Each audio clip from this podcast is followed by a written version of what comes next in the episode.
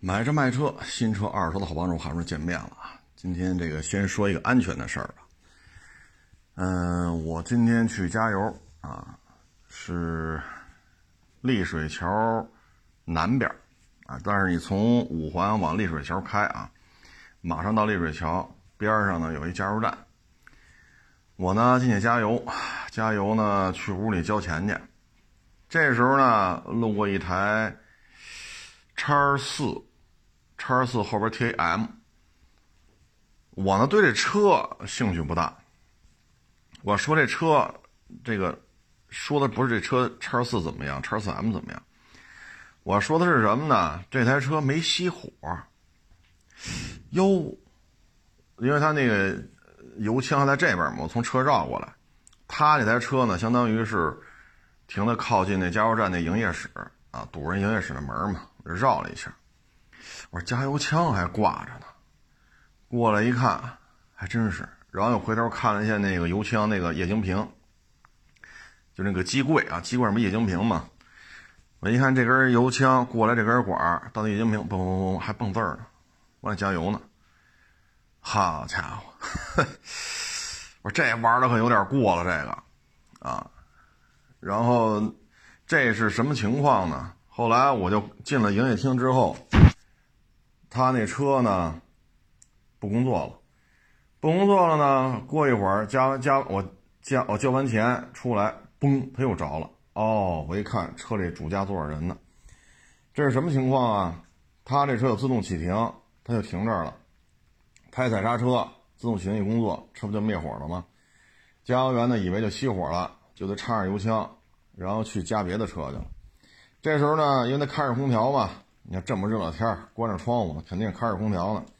然后，这个自动启停过一嘣，它有工作了。这一工作，啊，就自动启停就就不就 就那个自动启停功能就停了，发动机就工作了。因为带着能听见啊，隐隐约约听见里边放着歌呢，就是带着音响，带着这空调，这电瓶扛不了多会儿，啊，然后发动机这有工作。我路过它的时候，恰好赶上他发动机工作了。啊然后等我进了屋呢，那发动机又不工作了。哎，回头看了一眼，没看见人下车。等我一出来吧，嘣儿，这发动机又工作了。所以这就是什么呢？加油员在给他加油的时候，他一停车，踩着刹车，自动启停介入，发动机不工作。然后油箱盖打开，油箱插进去，走去弄别的车。这时候发动机又工作了。这就可以说明什么呢？首先。加油站这加油员没有错，因为他一个人弄四五台车，他也忙不过来。他加油的时候呢，肯定这车确实也是没工作，啊，我只能说啊，这台车的司机是可以啊，真有两把刷子。哎呀，加油站，一台汽油车，发动机着了，这边要加着油，这真是。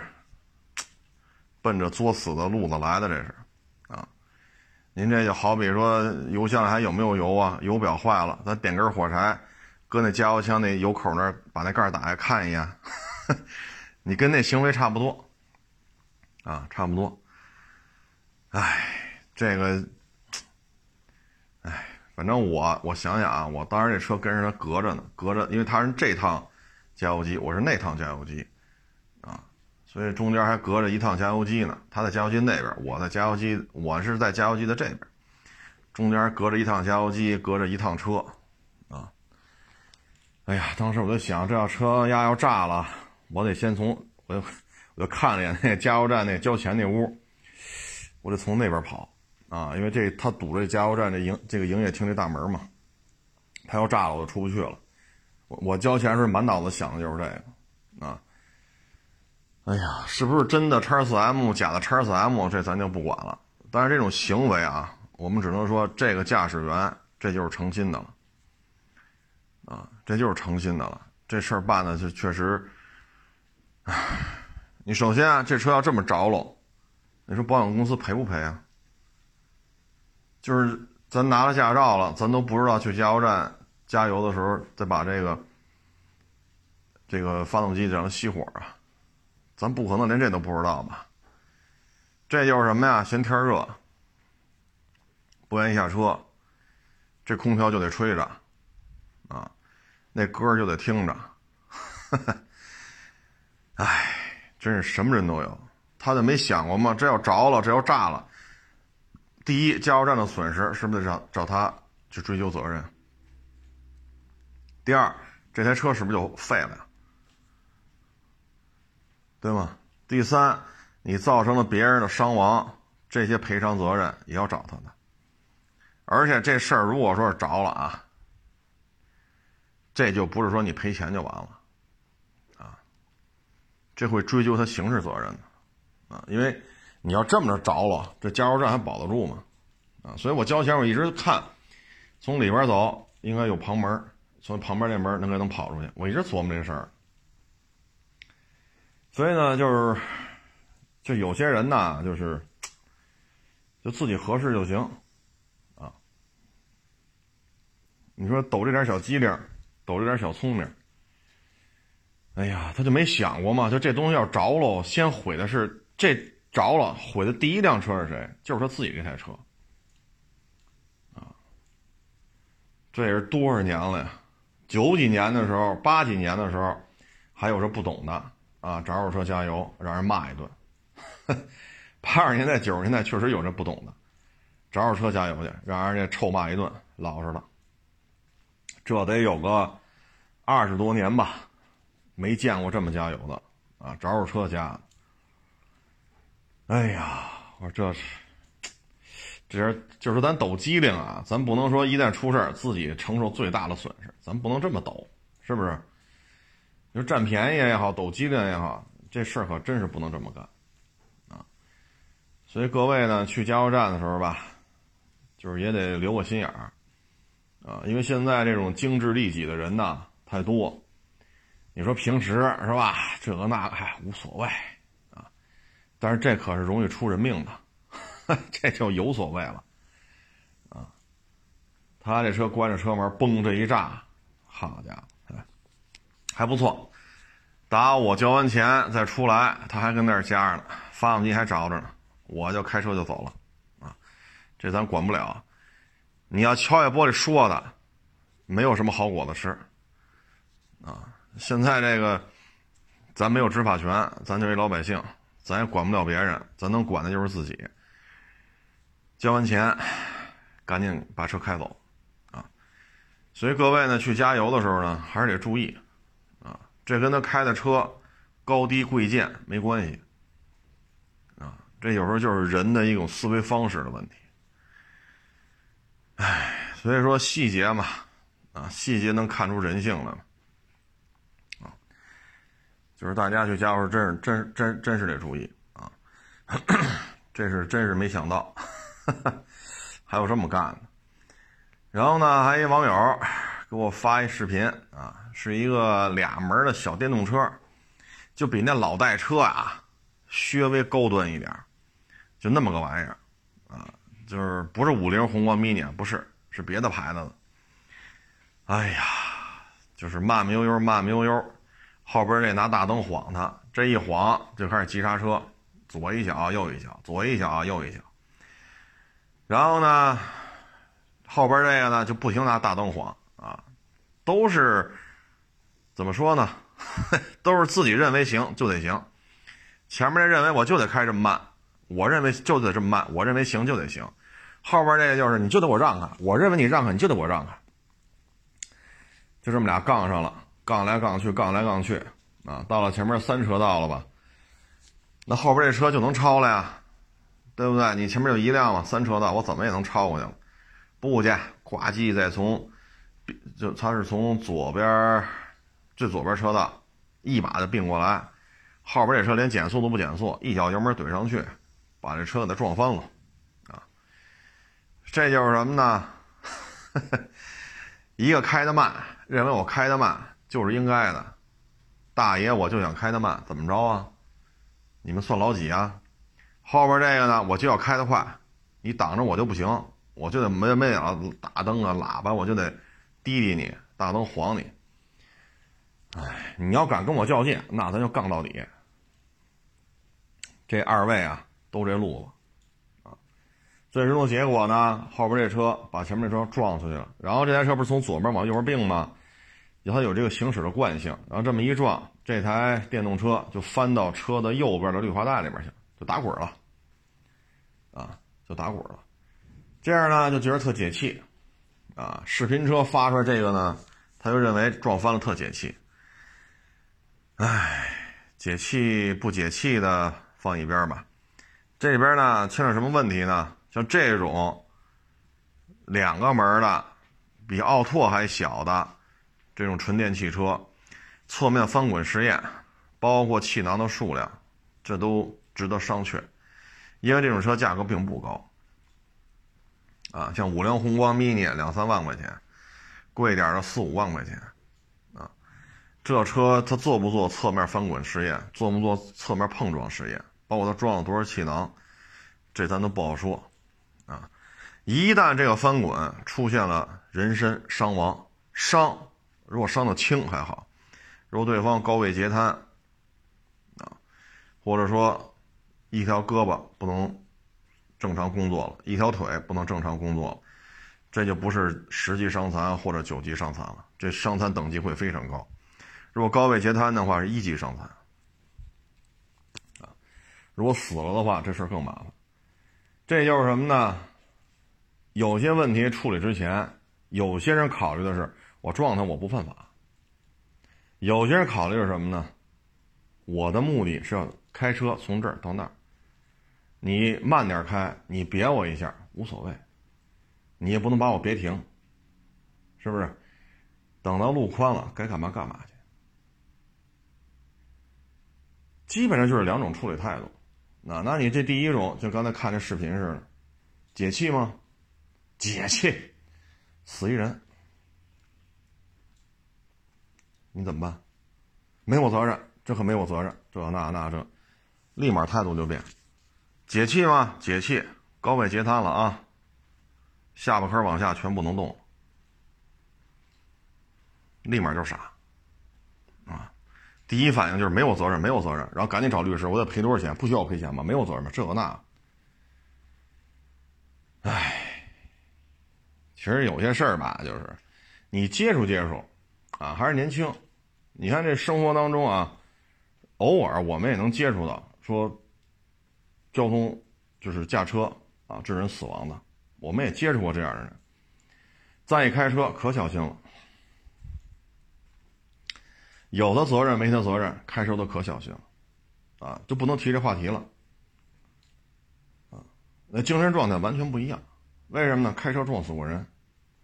虽然说现在啊，就过去这么多年了，他又能开了，心态完全不一样，啊，所以有些时候呢，有成长是需要代价的，成长也是需要学费的，啊，你作为上点岁数的，你跟他讲这么做不行，那么做不行，忍一下就过了。听不了你说这个，啊，听不了，所以你看，就陆陆续续出这事儿，谁比我我撞谁，谁并线我撞谁，唉，其实有时候做买卖也好，工作也好，不是所有事儿都顺心，啊，不是所有的人都合你的意，不是所有人说话你都爱听，不是所有的工作你都愿意干。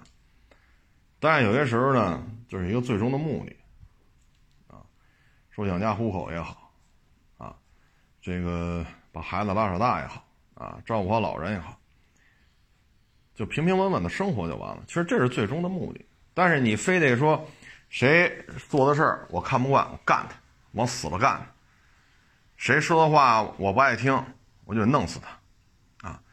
如果说是这种思维方式啊，其实你也干不了什么事儿。你也干不了什么事儿，啊，你成就不会太高，啊，为什么呢？看不顺眼就干他，听着不顺耳干他，你说你能有多大成就？对吗？你说像我这个当个袖珍小老板，给人发工资，那来的人说话我都听得惯吗？我给他发点工资，他干那活我都我都认可吗？那你能怎么着？该发工资发工资，俩月仨月还不行，那就您走吧，您走吧，对吗？那你也不能骂他一顿呢，你得客客气气的，您这个不适合干这个，对吧？工资都给你发齐了，您不用再来了，啊，你不用干了，你不用再来了。所以就是说，开车就这么斗，斗来斗去啊，你会发现，第一岁数都不大，社会经验呀比较匮乏；第二，没在社会当中，啊，被残酷的社会进行毒打，不知道社会之险恶，啊，只有这两种状态的人才能干出这种事儿，啊，为什么说不光都是年轻人？你看有些年轻人，十七八就出来混啊。打工也好，这个也好，那个也好，奋斗个四五年，哎，这个行业可能适合我，哎，这行业还能挣点。奋斗个四五年，手里有个一二十万，开个买卖，啊，你像这样的二十五六、二十三四，社会经验就很丰富了，啊，不是说谁不爱听就骂谁，谁那事儿我我看不惯我就干他，啊，所以说为什么加第二条？第一条，半大小子干这事儿多，多不是说绝绝对啊，不是说百分之百，多占比高一点。第二个就是社会经验，啊，顺风顺水的太多，顺风顺水的太多，啊，因为可能没接触过，比这别一下啊，比这个比这个前面就开慢车，你摁喇叭大灯他不走，他没遇见过比这更复杂的事儿。这可能就是他遇见最不最让他不痛快的事儿。这最终这结局啊，就是你一旦撞完了，说这事儿牵了人命案了，行了，这警察呀，这且得找你调查呢。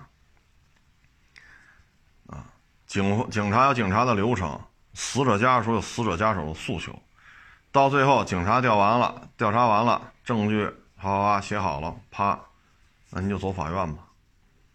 牵到人命案，法院又再来一遍。警察问了什么，法院还得问什么，你就折腾吧。啊，这事儿没弄清楚之前，这车你也别想开了。为什么？这台车牵扯人命了，这车得扣在这儿。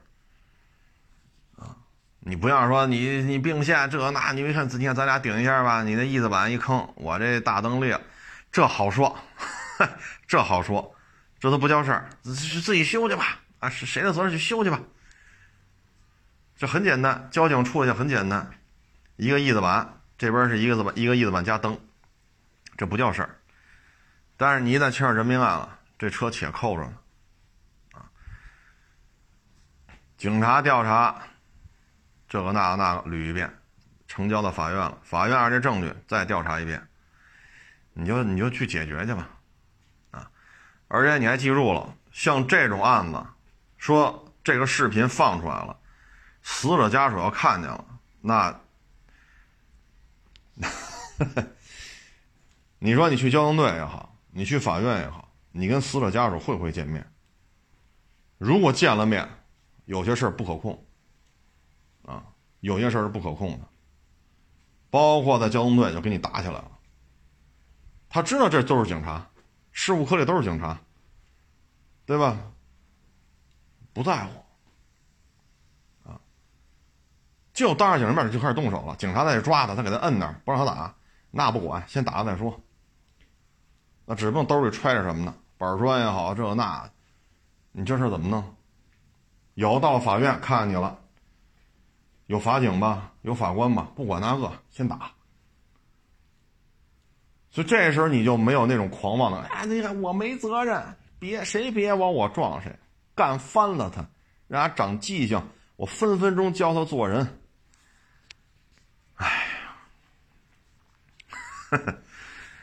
你就处理这些后续吧，啊，后续你会发现啊，这不是谁有责任谁没责任了，这就是什么呀？一种煎熬，这种煎熬有可能还对你人身产生一些伤害。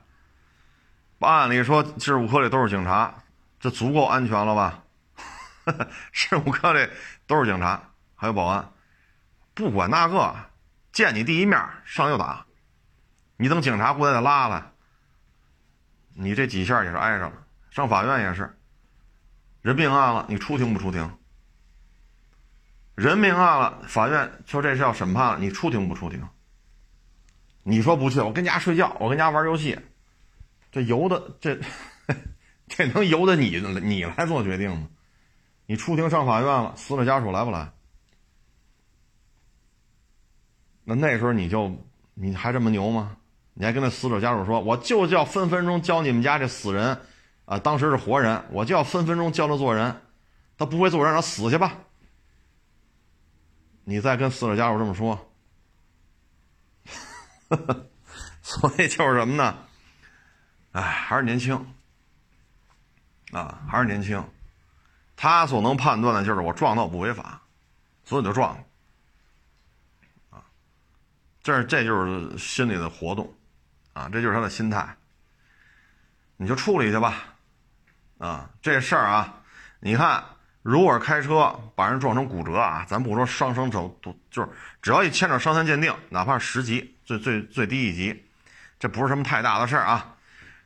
一年，从你开车撞了人那一天起，到法院判完了，一年，后续再拿着钱。是吧？说保险公司赔了，说保险公司赔完，人家按照法律要求赔完了还不够，得你赔。如果说保保保险公司赔完了，不需要你赔，这钱打到法院，法院人家那边拿着钱，一年不够，这时间一年就办不完啊，办不完。这是实际伤残，这您这好不用伤残了，直接把保身烧了。哎，您就折腾去吧，你放心，走这么一遍。下下次再下次再开车，谁强行并线，前面有一慢车，绝对不会说晃大灯啊、摁喇叭呀，不会了，啊，不会了。唉，所以这个吧，就是心态的问题啊。这一圈走下来，什么滋味就知道了啊。包括你看，这现在骑摩托车这小伙子，经常拍些视频压并线，我推竖竖中指，我举报他，我骂他，我拍他车窗，自己正义领这那这这这，好家伙，维护什么交交通秩序，这说的可可义愤填膺了。这马路上违章多了，每辆你都这么干吗？每辆你都这么干吗？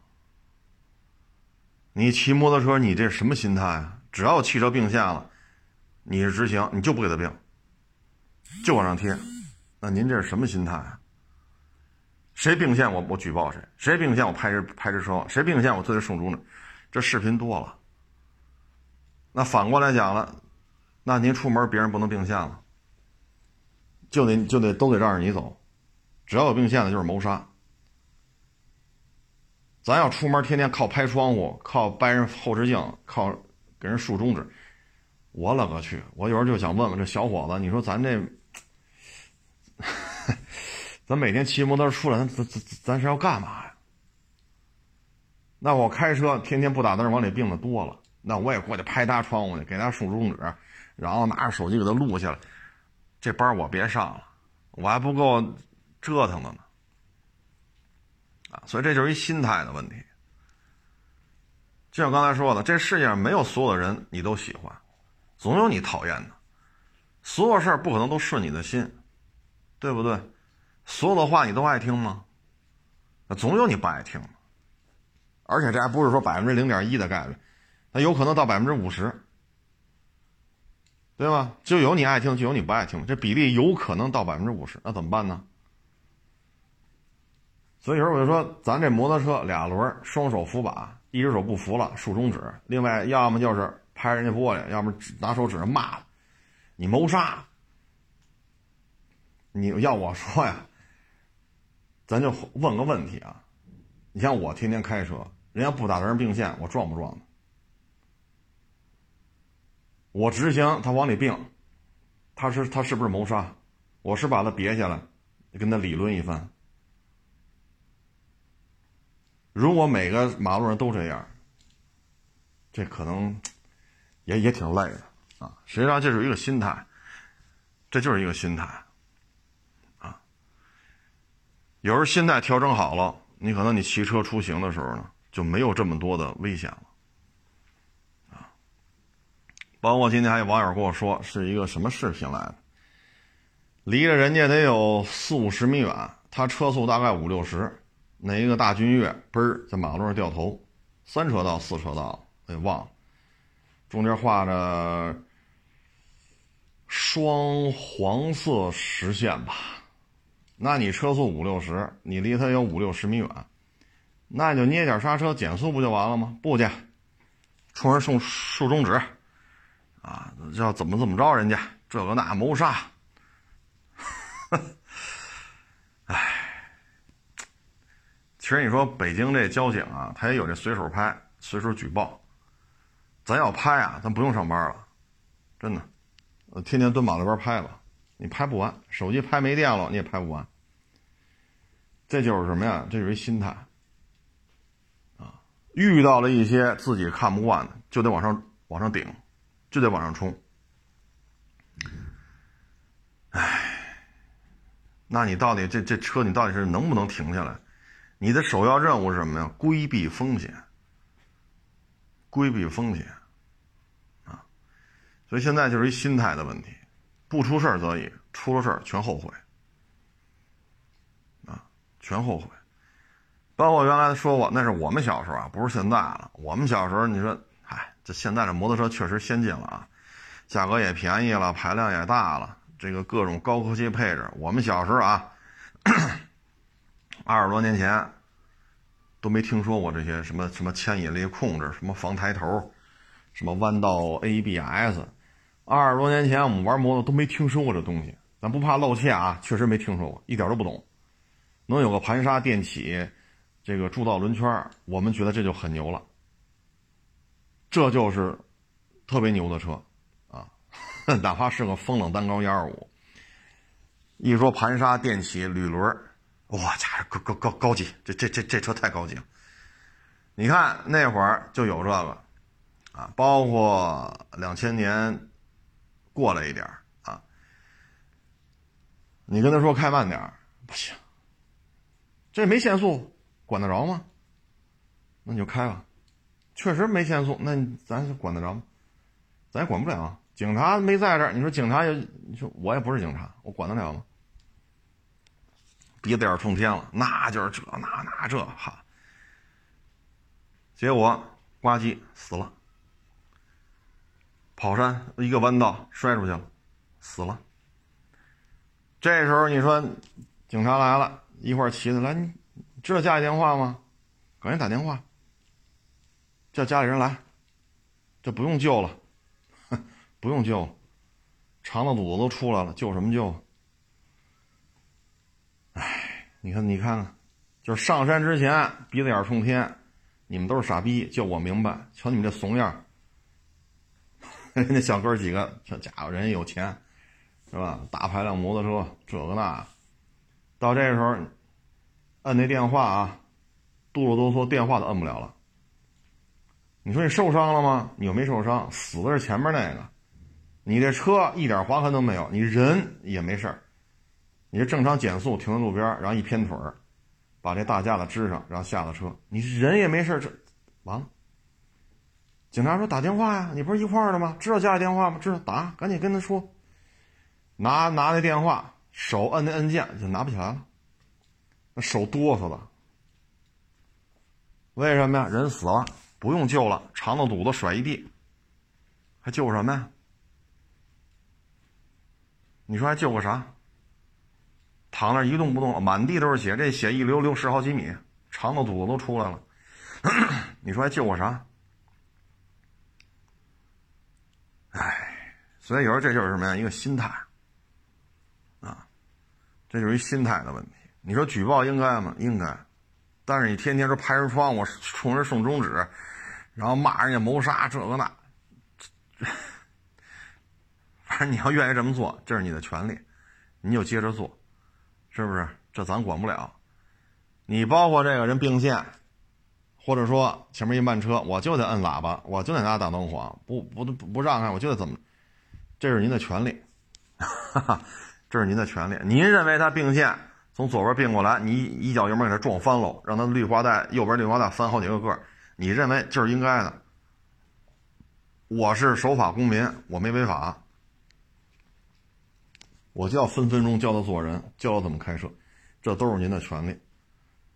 您上下班您就这么开，你 上下班你就这么开，反正我们上下班开啊，每天都能遇见这个，啊，前面就是慢车，限速九十，他开五十，他前面一辆车没有，那你怎么着？你包括这辅路上来的，他不打灯就往里并，反正我们天天都是这种事天天遇见啊，所以这就是很多问题。冷静下来，他不冷静，他不愿去想，啊，他的思维就没没没到这个状态。唉，这有时候吧，就是如果你有这种可能性，你可以跟这些事故科的民警啊出去跑跑，跑跑现场，啊，你可以去看看，啊，你包括这个汽车的撞死了，那警察得通知家里人呢，找啊，找联系方式啊。对吧？说没有电话本这那没有查车牌号，这总能查着吧？这车是谁的？这总这总得有个主吧？公户私户你也得有个主吧？联系，是不是？如果有身份证，行，车找不着主，电话打不通，身份证找管片派出所，这身份证是您这儿的，您看看这人死在我们这儿了，你能不能联系一下家属？我们是哪个区的交通队？哪哪个交通队？在哪个哪个路口？你能不能联系一下？唉，你可以跟着走走，跟着看看，包括有些这个腕儿啊，说这个按现在讲叫粉丝多啊，你看二十年前、三十年前那会儿还没有粉丝这个概念，啊，当然也没有什么互联网的事儿啊，八几年、九几年，这互联网这跟咱老百姓没啥关系啊，你看这腕儿，觉得自己牛，这个那个。那直接不就怼死了吗？到现场一看，脑袋呢？怎么就剩一尸体了？脑脑袋切掉了，得这警察还得找脑袋跑哪儿去了？还得把脑袋提了回来。你说你有多大腕儿？对吗？你说你多大腕儿？你开那车也不便宜，百万豪车，各位啊，二十多年前，百万豪车，二十多年前房还多少钱？买个四合院，十万八万就能挑。二十多年前说花个四五十万，哎呦我操！您这买多大院子呀？四五十万买四合，您买多大院子？现在好像四五十万，哎呀，这一间好像都勉强，那又怎么样？对吧？警察到现场一看，怎么就剩身子了？车给切掉了。钻那大卡车，脑袋呢？还得找脑袋去！所以就是不出事儿就挺好啊。有些小小不然的呀，没有必要这样啊，没有必要这样。再一个，咱们开车也好，是自行车也好，摩托车也好，三轮车也好，它还是秉承一个原则：与人方便，与己方便。你包括这停车也是。对吧？大家都都停在自己车位里面，你考虑考虑别人开车门的这种这种感受，是不是？那很多纠纷他也就避免了啊。但是现在吧，精致利己的人太多。你包括刚才我说这加油站，好，自动启停，反正熄火了，加油员一看啊，确实没声了，那给加吧。加完他弄四五辆车，这辆那辆那辆这，得，您这发动机一会儿就着了。你得听歌啊。你得吹空调啊，是不是？这就是精致利己，自己坐，相当于自己坐在一个可能炸也可能不炸的一个炸弹上跑这儿抖机灵了，啊，就这种人太多了，真是真真是太多了。生活当中这种人很常见，说平时吃点亏占点便宜，哎，这都是小事儿。但你像这个呢，着了车加油。这是一点小便宜的事儿，出了事儿就是大事儿，不出事儿，OK。这一把您这小机灵，小聪明，您又得逞了。从心理暗示来讲，他会觉得自己这个社会行为是正确的，因为我什么事没出啊，我还享受了，别人加油都吹不了空调啊，你看我这便宜我占着了。这种行为这次成功了，会对他社会行为会增加新的心理暗示，他下次还会这样。直到某一天被人发现了，拉下手臭骂一顿。啊，当然这种人一般来讲啊，嘴上不吃亏。如果他发生争执了，对方加油站报警，这才会老实。啊，这才会老实，或者哪一天咣叽炸了。为什么呢？因为一次又一次的成功。当然，现在车安全性啊确实也好啊，不像八十年代、九十年代 那会儿车，你跟现在这个，这这这这没法聊了，不是一个不是一个时代了。现在车确实安全性也好啊，出事的概率确实低。这是客观事实，但是出事概率低，并没有说加点油的时候这车可以着着车。反正据我所知啊，没听说过，啊，所以这就是什么呢？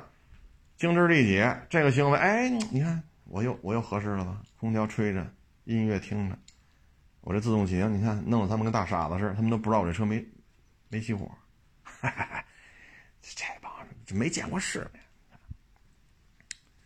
不断的心理暗示会让自己的社会行为越走越偏，将来就是两种两种结局：第一，加油站发现了，跟他吵吵，不服，然后报警；第二，就是那天炸了，啊，自己这条命能不能保得住，咱也不知道，就仅供参考吧。所以各位呢，你也不用跟我这掰扯了。你要认为我就不允许他往里并，那你就接着撞，是不是？反正。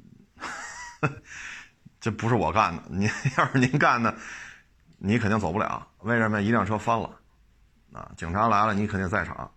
如果对方一级伤残，啊，或者说命没了，那怎么处理也是你去，你也不可能找把我找去，这跟我也没关系，是不是？包括这个什么啊，就是竖中指啊、拍窗户啊，这是谋杀啊，那是随您，随您。啊，反正我们每天开车上下班不打灯并线的多了，啊，您的行为您认为对就行，啊，因为我们不是交警，我们没有执法权，是吧？您认为对，你就这么干，我们认为不打灯并进来，我们带脚刹车，你就并进来了。说前面车开的慢点，开的慢慢就慢呗。你像五环到亚市，尤其是奥森那儿啊，奥森那一段。就两条车道，左边绿化带，右边绿化带，你都没有余量。然后这一老代车，哎呀，我老天呐，车速二十，这条路限速七十，他开二十，那跟着吧。旁边这条车在唰唰唰唰，那你怎么办？我二十，人家开六七十，我非往里并，那不得撞上？那就等着吧，唰唰唰唰唰，就且等着。等车没了再并过来呗，那你怎么着骂呀呢？咱拿水瓶拽他，咱也竖中指，咱 咱也拿手机拍他，有什么用啊？有什么用？就等着吧，等他旁边车道没车了，再打灯并线呗，然后再超过去呗。那你怎么着撞他？别他？这种事儿天天都有，真的，咱要什么事儿都给交警打电话。这也不合适，他得他他他辅助上，他没打灯并我前头，哎呦，给我气的，哎呦，我这我这我我这血压都一千多，我这我打电话我报警，我这我啊，这个我得，反正你要报警也不能说你违法，你就报呗，你确实你做的对，你就报呗，是不是？这东西反正都是成年人，啊，自己琢磨琢磨，自己琢磨琢磨。啊，这东西都是很常见的，啊，你看五环上，咱别说别的地儿，啊，不说天天吧，反正几乎限速九十，他开五十，前面一辆车没有，三条车道到这儿，呱唧变成两条，全得并过来，这一并全堵。然后你并过来一看，哈家伙，你前面一辆车没有，限速九十，你开五十，那你怎么着？怎么着撞翻的？所以有些事儿吧，这就是得想清楚啊。当然了，想不清楚也没关系啊，想不清都赖我，是不是？您就爱怎么开怎么开，这东西是您的自由嘛。哎，反正还是那句话，你听得惯的永远不是全部，你看得惯的人也永远不是全部啊。让你顺心的事儿，全都是吗？不是，总有让你添堵的事儿。这才是生活的常态啊！哎，咱就不说他了。这个人各有志啊，人各有志，愿意怎么开车，愿意怎么骑车，愿意怎么走道儿，哎，自己去选择吧。啊，反正社会现状就是这样啊。嗯，这个昨天吧，也是听我们这儿物业的一个。一个一个老哥跟我说，说有老两口来找我来了，上楼上说办公室锁门呢，说说人没在，然后就走了。这事儿啊是这样，我们这个车城吧是好几层啊，楼也比较大，好几万建筑面积啊，好几万平米。昨天呀，我是在我们这院子俩入口嘛，南入口、北入口。我昨天在北入口，北入口里边这一点啊，就挨着派出所嘛，和派出所门对门。我在这门里边一点啊，因为来了好几个卖车的，我下去迎人家去了啊，因为这这太大这块地啊。然后看这辆，看完这辆还没看完呢，又来一辆。哎呀，所以呢，一直就没在办公室里边啊，所以跑楼底下去看车去了。等到人家那个物业那大哥看见我的时候，说就 找你来着，说你办公室锁门了。我说你瞧瞧，那是从应该是从南门进来的，我是在北门的。所以就是说您要找我来啊，最好是提前是这个，因为网络也比较发达嘛。我估计啊，这老老两口这老师傅啊，可能呃微博啊、微信呐、短视频平台什么的，可能也。不大会用啊，或者不怎么接触这些东西，要不然呢，你留留个信儿啊，那怎么着咱也能取得联系。你说你来了，我们就死等啊，要不然你说这么热的天儿，这楼这么大，我在楼那头看车呢，左一波右一波，我都没都没动得了窝。然后您从楼这边上来办公室找我，那肯定没人啊。我那意思呢，就这么热的天儿，就别别让您白跑了。啊，所以就是我估计啊，是听节目的听众啊，所以没有任何联系方式就找来了。唉，这事儿你说闹的，我在楼这边死脖子流汗看车呢，左一辆右一辆都是来卖车的，啊，所以这个，哎呀，真是太遗憾了。他要是从北门进来，他肯定能看见我，因为我就在北门里边几米嘛，啊，所以怎么着也能看见我。哎呀，所以这老师傅要是听节目的话呢，不行，您看有什么渠道联系一下啊？您下次找我，咱就死等啊，死等啊！这么热天来一趟也不容易啊。嗯，今天呢发了条微博啊，说的是什么呢？就是造车新势力啊。现在造车新势力呢，月销几千，月销一两万，哎呀，这了不得了。啊，呃，主机厂啊，也就是大老板啊，风投啊，股市当中的这种资本运作，包括这些造车新势力，得跟你得总得有块地吧？啊，你是跟哪个省哪个市是吧？这当地政府啊都非常开心啊，就是呃，怎么说呢？皆大欢喜啊。但实际上呢，这些造车新势力现在这个产能啊是非常的低。啊，非常的低，低到什么程度呢？你看看啊，国内的啊，东风日产这算不算大户？上汽通用这算不算大户？俩丰田俩本田算不算大户？南大众北大众这算不算大户？你看人家一个月卖多少辆？你看人一年卖多少辆？啊，所以现在吧，造车新势力基本都是外行。啊从 PPT 开始，拉来钱，到开始弄块地，还是说委托谁代工，然后设计个图纸，这儿采购就全是拼车嘛，外包嘛，这车是传出来的，拼出来的，然后下了线了就开始卖，基本上就是两到三年。而传统意义上，我们从图纸到这台车，消费者可以去四 S 店刷卡，然后车管所上牌去，这不可能这么快啊。从那 PPT 到你拉钱，然后设计图纸找代工还是怎么着，最后车出来两三年，产能就这么点儿。他遇到这些鸡毛蒜皮的事儿，其实说实话，现在他的精力更多的是用在怎么来控制自媒体，控制了自媒体就控制了舆论导向，而车主是弱势，啊，车主是弱势的，因为他有足够的资本，包括。是吧？这你你在哪儿？你在哪儿建这厂？哪儿都得拿你当亲人一样，对吧？人也得扶持你，给你各种支持啊。股市当中的股票，那资本运作也得让你把股票拉起来。风投既希望你多卖车，也希望你股票价格上涨。至于说这个主机厂的大当家的，那就更甭提了。所以在这种情况之下呢，有些问题就可以都被翻云覆雨啊。唉，所以你说，就说您牛了啊！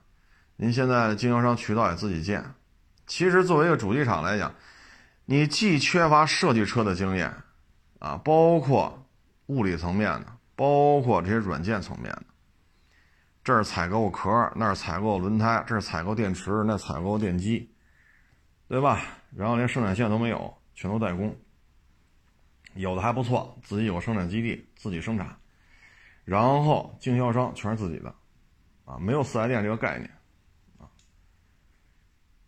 那可以说全是外行，啊，或者你招了一些有经验的从传统主机厂过来，那这里会有各种各样的问题，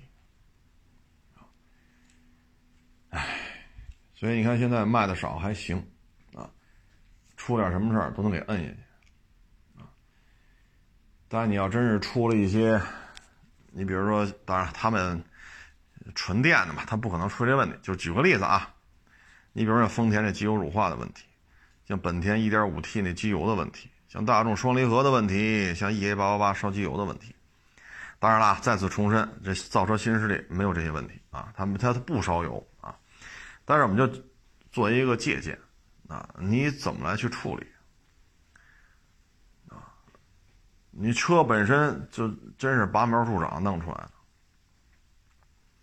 设计、销售，啊，包括你的售后服务，方方面面都是新人、新团队。所以一旦说销量上来了，说这一年啊，你也卖了一百万辆，这要出了问题，可怎么解决？唉，包括现在有些品牌，是吧？这个软件的 bug 就始终解决不了，啊，加个速啊，这个那个刹不住啊，这个那。都说不清楚怎么回事现在都，哈，说不清楚，谁说的清楚？啊，这这这包括这各种设计上的缺陷，啊，包括车机系统，啊，什么车联网这问题那问题，卖的少还好办，卖的多可怎么办呢？所以这里边都牵扯到这些，唉，话说回来了，当。造车新势力真的实现说在咱们国内年销百万啊，那他可能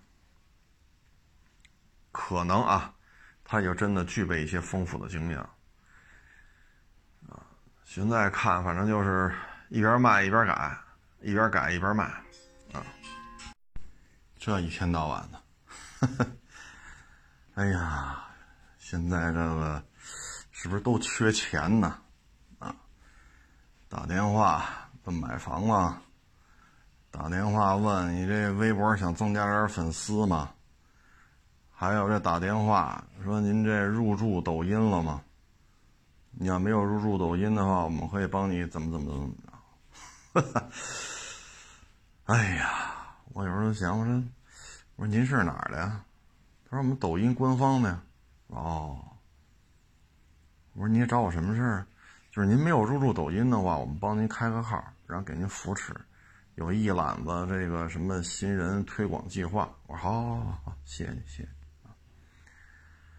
哎，我也真是，这最近这都是这都什么路数？这都是。哎，前两天那是哪个平台来着？我想想啊，哦，哔哩哔哩啊，也找我啊，说您这来我们平台吧，啊，我们给你开号，这那那，你跟我们签一什么协议？我们有什么新人推广计划？你在我们这开个号吧，欢迎您入驻哔哩哔哩啊，太多了。啊其实说白了就是他给你这个那个，然后你给他钱，他帮你涨粉儿，嗨，爱咋地咋地吧，真的爱咋地咋地吧。什么呀，这都是啊，天天的就是，唉，批量生产粉丝，批量给你加，啊，这东西现在已经完全变了味儿。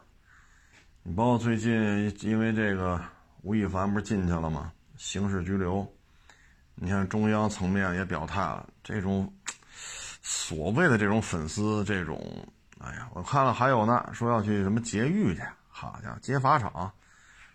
我勒个去！我说这都，这这种所谓的粉丝圈啊，这确实，我也不知道该说什么好了，这个啊。你看，教育校外培训，啊，这已经这样了。然后大资本打压所有竞争对手，然后就剩自己的时候，哭嚓的拉高价格，形成垄断，这种玩法也被否定了啊。然后包括二手房这个，现在很多地方对于房价的这种控制啊，已经到了新的一个层面了啊。包括对二手房中介。现在都在传嘛，啊，反正大家普遍就拿它当真的听，啊，就是觉得你就拿三倍工资就行，因为说买套一千万的房二点七，也就是说一千万的房二点七，我得给你二十七万，哎，五百万的房也得十几万，啊，你说绝大部分不都是老百姓，辛辛苦苦一辈子，很多人买房六个钱包，啊。哎，老人的养老钱，说句难听点的棺材本啊，都都得掏出来，啊，六个钱包吧。所以这个你这房贷，这很多人都喘不过气了，啊，不敢辞职，让加班，不敢说不加，啊，这东西没办法。所以现在对于房价就开始新的这种整治了。然后今天呢，我又看也是中央层面就说啊，就是这个手游，啊，就是手机的这个游戏。其实手机游戏啊，这个咱就说游戏这个问题啊，就电子游戏啊，咱别说手机游戏了。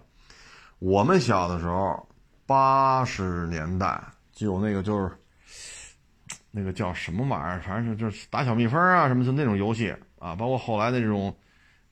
就是，哎呀，我都忘了叫什么，就是一人多高啊，不到一米宽，你前面是一大电视，然后这有几个拨杆，有几个按键，一一个拨杆，一个方向键，一个射击键，什么大概就这么两三个、三四个按键吧，啊，那会儿玩的比较多的就是打小蜜蜂啊，然后战斗机，呃，就屏幕下边就就从屏幕上边往下走，因为屏幕不是垂直垂直地面跟你平行嘛，现在从。底下这是你的这个战斗机，你可以上下左右来回飞发射，然后上面出了好多轰炸机啊、战斗机，然后还有打小蜜蜂，其实都嗨 类似啊。后来进化到魂斗罗，其实那会儿就有，啊，那会儿就有。再往后呢，就是家里电视普及了之后，就插电视，什么小霸王游戏机，插卡，可能现在很多年轻网友都不知道，插卡大概烟盒，你知道吧？比那烟盒啊稍微大一圈，黄色那种壳，插进去就能玩游戏啊，魂斗罗啊，什么这个那个呀，啊什么坦克大战啊之类的，啊，然后就是电脑游戏了，两千年以后基本上电脑游戏了，再往后就是互联网了，啊，大家可以联网了，因为有网络了嘛，联机是吧？然后到现在手游，这个呢主要是青少年，当然了，你说四五十、五六十天天玩游戏有没有？咱也不能说没有，万一有呢，是不是？但是小孩玩的多，所以现在对这个也是一个整治吧。这个呢，我觉得主要是什么呢？第一，很多呢是留守儿童的家庭，留守儿童呢一般就是隔代、隔隔代、呃隔辈儿带啊，隔辈儿带。姥姥姥爷、爷爷奶奶岁数大了，啊，说这孩子七八岁、十一二，说小不小，说大不大，啊，你说啥事不懂吧？吃喝拉撒睡玩这个那个，开电视、开空调，什么都会。你说懂事儿吧？八九岁、十一二、十十二三，你说出去找工作去，这没有哪个单位敢用啊！那岁数太小了，这个。所以呢，家里说姥姥姥爷啊，什么爷爷奶奶，因为这留守儿童，啊，他毕竟精力有限，六十多、七十多了，啊，也就是一天三顿饭给你做好喽，衣服给你洗一洗，多了他也管不了，因为人之常情嘛。他六十多、七十多了，你说你还要他怎么着？是不是？所以这留守儿童他有大量的时间干什么去？尤其是现在暑假，你说干什么去？现在这种城镇化，修这个修那个，这好家伙，城镇化什么交通啊，这那。你像我们小时候啊，就在北京学校边上就是大河，啊，河很宽，几十米宽，河里边捞虾去，捞鱼去，啊，要么就上树，啊，村里边那河不止一条，村里边就好几条河，这边大河，那边小河。啊，这边还有一两米宽的，这也算是河吧。啊，那边有十米八米宽的，那边有四五十米宽的。你有的是玩儿这么热的天，河里玩去呗，凉快。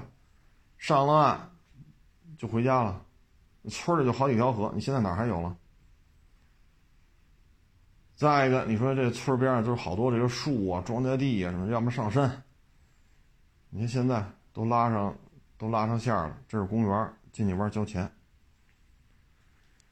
庄稼地没有了，你说果园里摘俩苹果吃没有了，全都城镇化。就是我啊，我就说我生在北京，长在北京，我就说我所所经历的啊。所以你说上哪玩去啊？你说小时候这些事历历在目啊。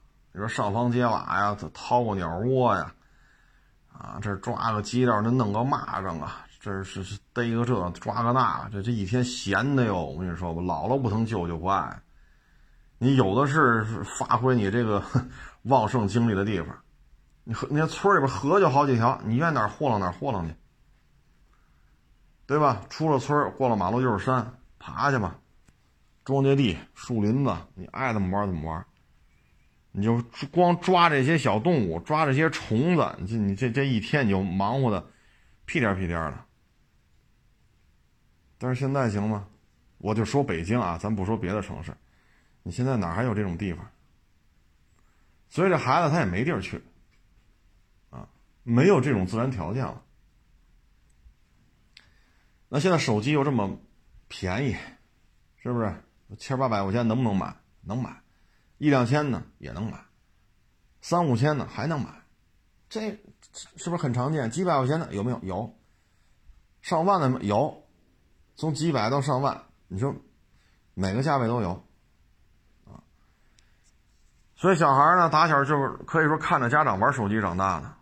其实家长也不是在玩，有些时候呢要买东西，对吧？有些时候谈工作啊，有些时候呢可能查一些这个，查一些那个，比如查查火车票，查查这个什么出行啊，查查一些单位的事儿。所以手机已经，他孩子已经很行，所以他就是玩儿这就是什么呀？留守家、留守留守儿童的这种家庭状态导致。还有一个呢，就是城市当中，比如北京，这个留守儿童的比率就很低了，就是就是说家就在这儿了啊，留守儿童的比例就很低了。但是为什么就也多呢？就是父母都忙啊，你不能陪着孩子说一起看点什么，比如说这电视不错，哎，看看汤姆杰瑞，这耗子和这猫打架。要么你说陪着孩子出去公园玩去，要么这一不错的饭馆，走尝尝去。川鲁淮扬，咱今儿吃这个，明儿吃那，你看各个菜系不一样吧？哎，这孩子也挺高兴。第一有好吃的，对吧？家大人带着去，哎呀，这这这确实不一样。第二能一起出去玩，但是家长要没有这个时间呢，他没有没有人去陪他。那他怎么办？那就玩手机。而且现在有些家长吧，他觉得教育孩子，哎呀，没那功夫，他给他一手机玩去吧。你看他也不哭了，他也不闹了。其实呢，三四岁、四五岁、七八岁没发育成呢，没发育完呢。你这眼睛就这么看，一天看八个小时，哎呦我老天！这小孩长大了，我跟你说吧，这眼睛啊，要三四岁、四五岁就这么玩手机、看动画片啊、讲故事，天天在那。一天看几个？你看啊，这孩子长大了，眼睛肯定是有问题的啊。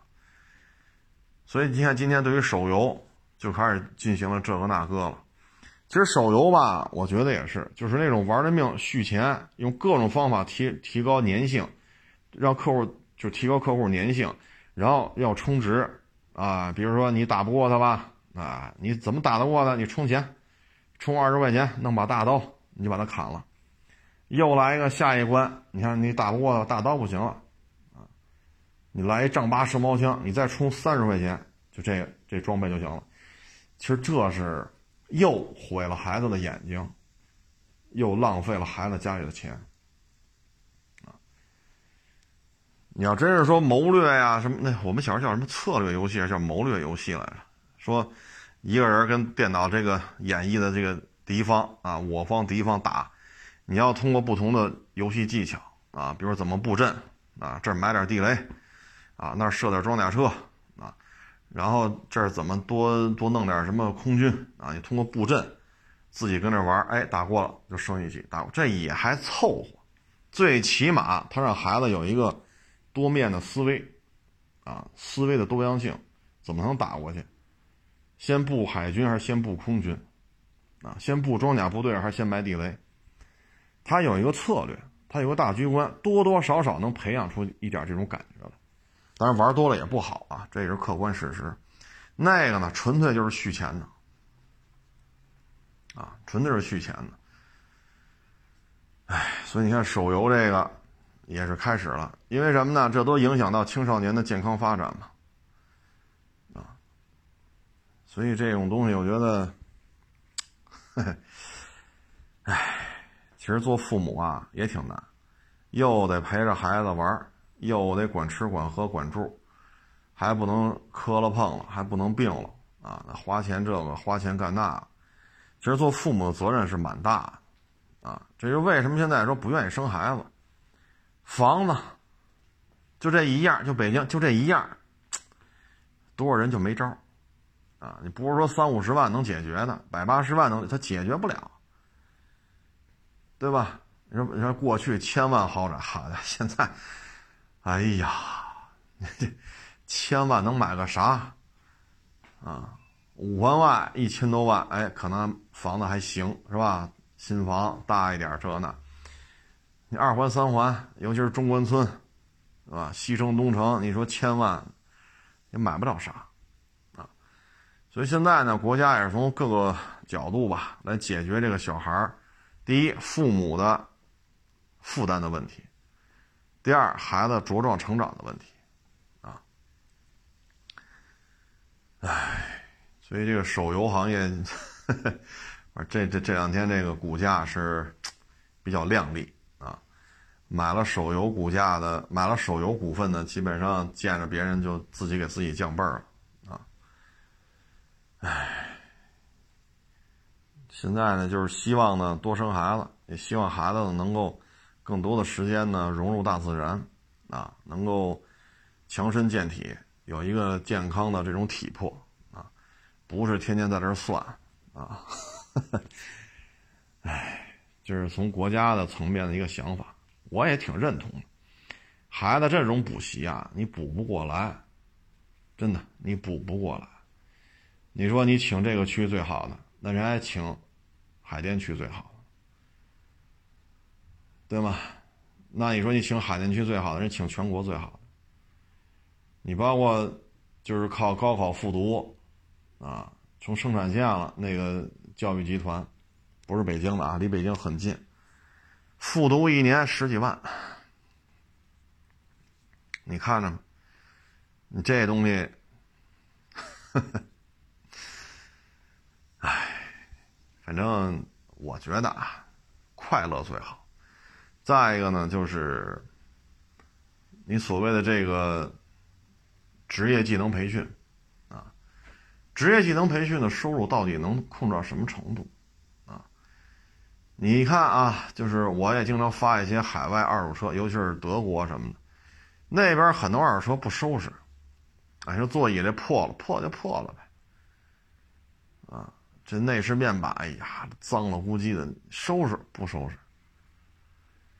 其实呢，这也跟他们这边人工贵有关系，啊，大家也知道，尤其是这些欧美啊，什么下水道修理工啊，啊，草坪的这种修剪工啊，还有这个汽车修理工啊，他们的收入都很高，包括着给你家里装修的啊，铺瓷砖的，那比咱们这边好，咱们这说那个瓦工大工一天水平特别高的五六百，是不是？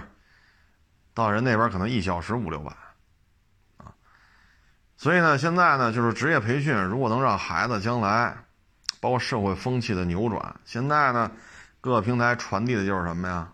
要当网红，我要一夜爆红，然后就一夜暴富。现在传达的都是这个，啊，没有人再去说。啊，寒窗苦读啊，然后学一些本领啊，然后在社会实践当中慢慢充实啊，去实践呀，理论与实践相结合呀，等等等等。现在好像很少有人宣传这些了。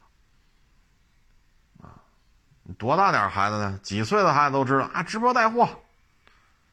你想想，几岁的孩子都知道直播带货挣钱，这，你说这玩意儿，这舆论导向就是个问题。希望吧，希望将来说职业技能培训这一块呢，也能做的，能够让这些孩子家长愿意让孩子去学这些。学完之后呢，工作收入也不错，工作也比较稳定啊，有一个本事在手里边啊，学会这个本事，就能在社会当中立足啊。说买车买房什么的，他有这种可能性啊，不像现在啊，哪都上不了。哎呀，读职高去吧，读读技校去吧，这个那。这风气是不对的，因为什么呢？你说清华就一个，北大也就一个，复旦、南开，这一个学这不就一个吗？能能招多少？清华牛，你说一年能招一百万学生吗？他也招不了。北大一年招一千万，也招不了啊。所以这个有些时候还是应该疏解一些这些带来的一些焦虑啊，应该去疏解。哎呀，但这事儿就不是咱们这个层面所能解决的，这真是需要一个高度设计啊，战略设计、战略规划啊。嗯，反正总而言之吧，到了这种不是吃增量，是吃存量的这种这种这种社会背景啊，但很多问题就跟前些年不一样啊，怎么玩都行，现在可不行了。包括你像公职学校的老师，业余时间收费给孩子补课，现在这这事儿可就上纲上线了。十年前、十五年前，你靠这么挣，挣了也就挣了；但是现在，你说你再这么干，这事儿可就大了啊！所以现在呢，不是增量，现在是存量，或者换个角度说，就是内卷啊。从增量到存量，这是一个变化的过程啊。包括之前咱们节目当中也说过。这是一个变化的过程，在这个变化过程当中，很多行业是会被颠覆的。就譬如说，原来大资本，比如说这个网约车，啊，这个社会资源共享，当时说还挺好的，一三年、一四年，上上下下都是嗯有道理，这这靠谱靠谱，有有道理有道理。然后疯狂的补，哎呦这好事哎，能挣钱啊！拉一活三十，他补三十，嚯，拉一活挣六十。乘客一看，做一做一单这个，好家伙，三十网这网站补贴我二十，十块钱就坐了三十块钱的车，家这好啊！当时是真不了解，这七八年过来一看，好嘛，哎，还不如原来那出租车呢，更黑。最起码出租车司机这车，我就说北京啊，你是出租汽车公司自己买的，你就按月交份儿钱嘛，啊，最起码还给这些的哥上个保险什么的。现在呢，车都不用自己出了，啊，网约车平台连自己车都没有，啊，包括这个外卖也是一个厨子没有，一个饭馆没有，一双筷子不买，一个碗也不买，然后就控制这些饭馆的命脉。一开始这补贴那补贴，这补贴那补贴，给买买吃的的人补贴，给做饭的补贴。现在呢，两边收钱，弄得饭馆苦不堪言。所以在过去那这这七八年、八九年的时间当中，增速你都可以来，这个不叫科技突破，各位，这是一种思维方式的突破。你说网约车你有什么科技突破吗？外卖平台你有什么科技突破吗？说你能开发出一东西跟辣椒一样，让我们越吃越辣越上瘾，但是不毁身体，不像吃完第二天这儿难受那儿难受的，你没开发出来啊？不还得吃辣椒去吗？还得加点麻椒，加点花椒，对吧？然后以辣椒为主，不还是这样吗？它只是一种模式的突破，一种经营模式的突破。所以在增量的时候，这些都是可以的，但是到了存量，这就不行了，啊！所以从疫情吧，疫情应该是加速了这种增量到存量的这种转化速度。去年还好，但是今年你发现没有，各种行业的这种。这种变化是非常大，啊，哎，甭管怎么说吧，反正有一个快乐健康的这么一个童年是非常重要，啊，然后该学的知识得学到位啊，啊，咱别到时候初中都毕业了，好，加减乘除还不会，这快乐教育这可真是快乐不起来了，你是干什么去？加减乘除都不会，这肯定也不行啊，所以这孩子呀，还得有一颗好学的心。啊，只不过呢，负担可以不用这么重，啊，说一个礼拜七天，七天不休息，比我这比我这样的还忙，啊，恨不得这晚上补习班天天上到晚上八点，十岁八岁小孩好家伙，这还睡不睡觉了？七点就提了起来，晚上八点才下课，回家再做俩钟头作业，你说这孩子，这这就确实有点受罪了啊！哎，反正变革当中吧。有些行业会被颠覆的，啊，也会有一些新兴的行业，譬如说像 MPV 三孩家三孩家庭，如果真的推广了，二孩三孩特别多了，那 MPV 这种车型的产业政策，车型的供应商就会越来越多，啊，当然这只是咱们现在看啊，因为政策的制定、政策的实施、政策的调整，到真正形成这种社会效应，这不是说今年说今年就办的。大概其就这么点事儿吧，谢谢大家支持，谢谢大家捧场啊！这两天又到了一个比较闷热的状态了，呵 呵不下雨也热，下雨也热啊！但是不下雨总算不用这么潮了吧？啊，大家也多保重身体吧。这天儿呢，还是多喝水啊，多喝水，饮料呢还是适可而止啊，还是多喝水。嗯，不补充水肯定不行，因为出汗出太多。所以大家呢还是多喝水，少喝饮料，什么可乐、雪碧什么的，这东西还是少来，啊，包括奶茶什么的，喝点矿泉水啊，喝点矿泉水家里要是有白开水呢，喝点白开水，啊，但这喝这个也比你喝可乐、雪碧强，啊，唉，又是一个炎热的夏季，不过已经到八月份了，离这个立秋越来越近了。然后这两天呢，从昨天开始吧，进京这个检查吧，就开始等级开始提升了。包括今天，你看海淀区政府发文了嘛，要求海淀区倡议啊居家办公，错时上下班。今天海淀区政府发文了，因为海淀区这个写字楼啊什么的太多了啊，反正最近吧，还是别出去，你就家待着吧，因为你也不知道哪儿突然一下，这个就有疫情了，一有疫情得你走不了了。你要说就咱自己那行，一人吃饱了全家不饿。你要带着老人呢，你带着孩子呢，你怎么办呢？是不是？你说咱们这无所谓，嗨，啃张烙饼，来包咸菜，咱也能对付一天，无所谓，吃点苦算个毛啊！那小孩怎么办呢？七老八十的老人怎么办呢？所以尽量家待着吧，啊，因为现在这次疫情是这个传播速度吧。确实也是比较那什么，所以能不出门就别出门了，啊，要不然你真是自己也麻烦。你比如说这儿，你到这城市旅游，这儿出了几个病例，那你也别走了，隔离吧。如果赶上是一个酒店的，那坏了，你就属于密接了，你处于同一建筑物里边了。那你们是不是同时坐电梯了呀？他走过的走廊是不是你也走了呀？你们是不是在同一个？餐厅里吃了饭，这就麻烦了，密接，这隔离的政策会更严。所以呢，就是家待着吧，啊，愿意溜达溜达就门口的公园啊，否则的话真是也挺麻烦的，啊，毕竟这天旅游都是带上老人孩子嘛，啊，成了，不多聊了，谢谢大家支持，谢谢大家捧场，啊，欢迎关注我的新浪微博“海阔试车手”微信账号“海阔试车”。